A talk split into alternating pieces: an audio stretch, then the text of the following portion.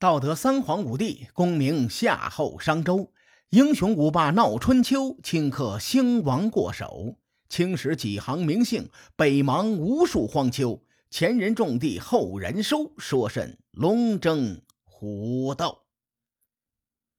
上回咱们说到，齐桓公与管仲进行了一次具有历史意义的会谈。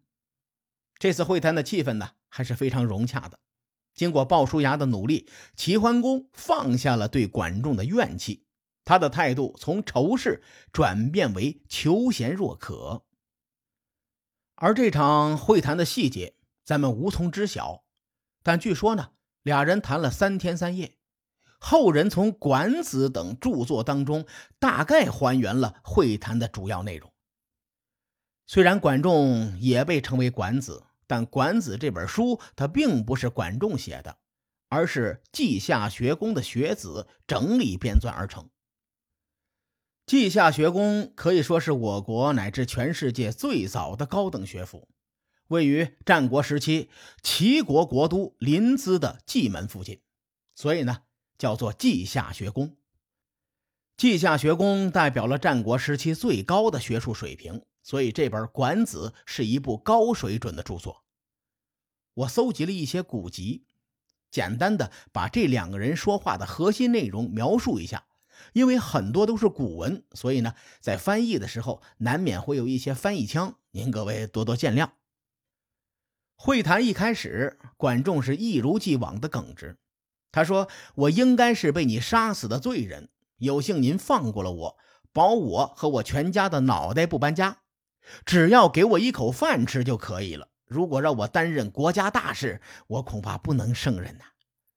齐桓公的态度很平易近人，他说：“如果先生帮我，我可以做一个好的国君；如果先生不帮我，我怕齐国会崩溃呀。”从齐桓公的这句话来看呐，这位国君是有气度、有胸襟的，是可以做成大事的。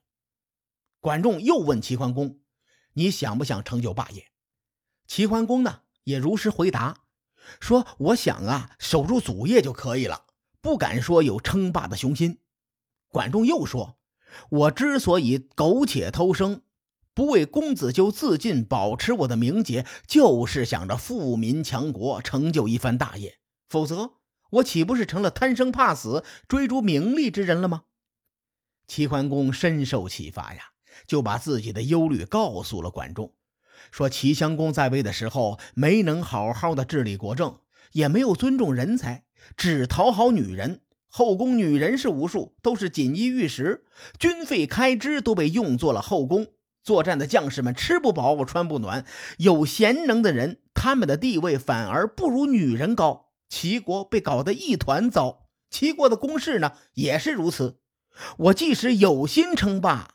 又怎么能改变一切呀？管仲面对齐桓公这个问题，回答的核心内容是用一句话概括啊，叫做“三其国而五其弊”。很多人对这句话都是耳熟能详，但真正理解这句话，恐怕还得结合当时的时代背景。我们都知道。周朝时期，社会制度是以分封与宗法为基础的诸侯制。那个时候，中国在从奴隶制向封建制转变。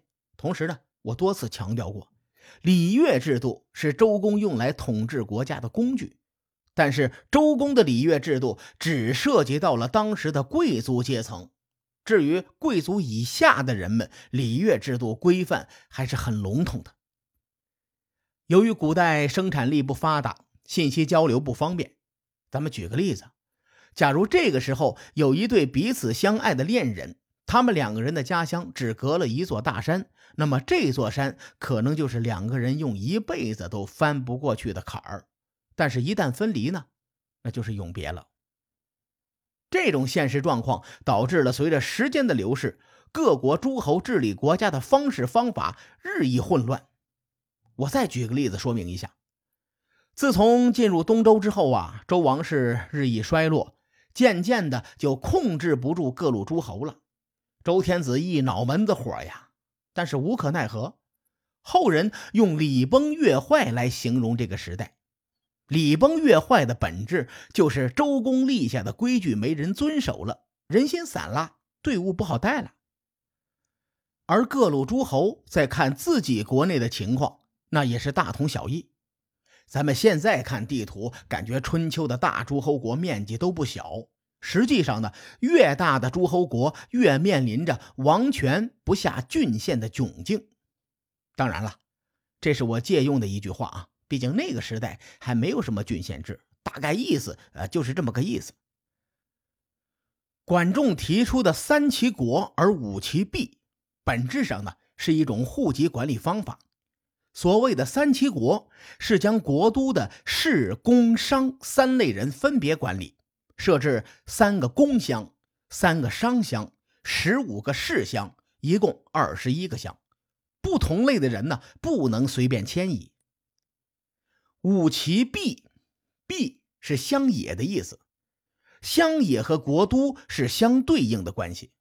据考证啊，但凡能住在国都里的人，都是贵族阶层，也叫做国人。比如说周厉王时代的国人暴动。本质上呢，是统治阶级的内部政变。国人在那个时代是金字塔顶尖的一批人。但凡我们能在先秦史书中看到的人名，百分之九十九点九都是统治阶级。如果说三齐国是将统治阶级管理起来，五齐弊呢，就是把平民管理起来。最终，管仲将齐国的乡村分为五个部分，再由五个大夫进行管理。具体的细节我就不赘述了，书上有详细的记载，大家可以查询《管子·小匡》这篇资料。管仲这么做，大大加强了齐国的军事动员能力，为齐国后来的称霸奠定了基础。齐桓公听完管仲的话之后，顿时泪流满面。用李云龙的话说：“你他真是个人才。”齐桓公拜管仲为相。并且认管仲为仲父，也就是干爹呀，可见齐桓公对管仲的重视。结果呢，三天以后，齐桓公心里又没底了，跑过来找管仲说：“我有三个缺点，不知道会不会影响齐国称霸。”管仲说：“我没听说你有什么缺点呢。”齐桓公说：“第一呀，我喜欢打猎，而且每次打猎呢。”一定要打很多的猎物以后才可以回来，所以经常有其他诸侯的大使等我很久也见不到面，朝中的官员呢也没有机会向我汇报工作。在这儿呢，咱们说个题外话，虽然《管子》里有这么一段记述，但是我认为是后人把不同时期的对话安在了这里，因为齐桓公第一次见管仲的时候，他国君的椅子还没坐热乎呢，你想啊。夏天继位，秋天打干石之战，接着是和管仲会面。其他诸侯的使臣得到消息赶过来，应该没那么快呀。咱们书归正传啊，管仲听到之后就说：“这个的确是个坏习惯，但不是最关键的。”齐桓公又说：“第二呢，我喜欢喝酒，白天夜里连续的喝。”管仲说：“呃，这个习惯也不好。”不过也不是关键的。齐桓公有点扭捏，说：“我这个人呐，特别的好色呀，而且喜欢乱来。我表姑和表姐都和我有过那啥，没办法出嫁了。”这句话的原文是：“寡人有污行，不幸而好色，而孤子有不嫁者。”我不知道大家听了这句话是怎么想的。我看见这句话。脑海中就飘过一堆名字：齐襄公、江珠儿、文姜、宣姜、齐桓公，让我感慨的直拍大腿。这很齐国呀，说明齐桓公是齐僖公亲生的。哎，大伙有没有发现，这几位著名的乱伦之人都是齐僖公的子女？假如齐僖公泉下有知，我不知道他会作何感想。不过，管仲这位大神的思维与平常人也不太一样。他说：“坏是坏了点但不是致命的缺点。”这次轮到齐桓公纳闷了，他好奇地问：“这样都行？那还有什么不行的呢？”管仲回答说：“身为国君，绝对不能优柔寡断和不聪明。优柔寡断则队伍会散掉，不聪明更是没办法做事。这句话的原文是：“人君为忧与不敏则不可，忧则亡众，不敏不及事。”这句话是非常经典的一句话，列位可以记下来。如果觉得太长，记住“忧则亡众”就行了。万一哪天某个领导是优柔寡断的性格，看看他手下的队伍是不是一盘散沙。我是验证过几次的啊，百试不爽。管仲这个人太厉害了，就是我专门说管仲的思想以及历史地位，详细说可以说个几十期，完全没有问题。但为了回归主线呢，咱们先一笔带过，之后结合历史事件，咱们再聊聊管仲。我们都知道，任何一套刚刚组建的领导班子都有一个磨合期。齐桓公和管仲这对组合还没过磨合期呢，齐桓公就一意孤行，做了一件蠢事儿。这件蠢事儿让齐国称霸至少缓了三年。至于齐桓公究竟做了哪件事儿？咱们下期节目慢慢的聊。书海沉沉浮浮，千秋功过留与后人说。我是西域说书人介子先生。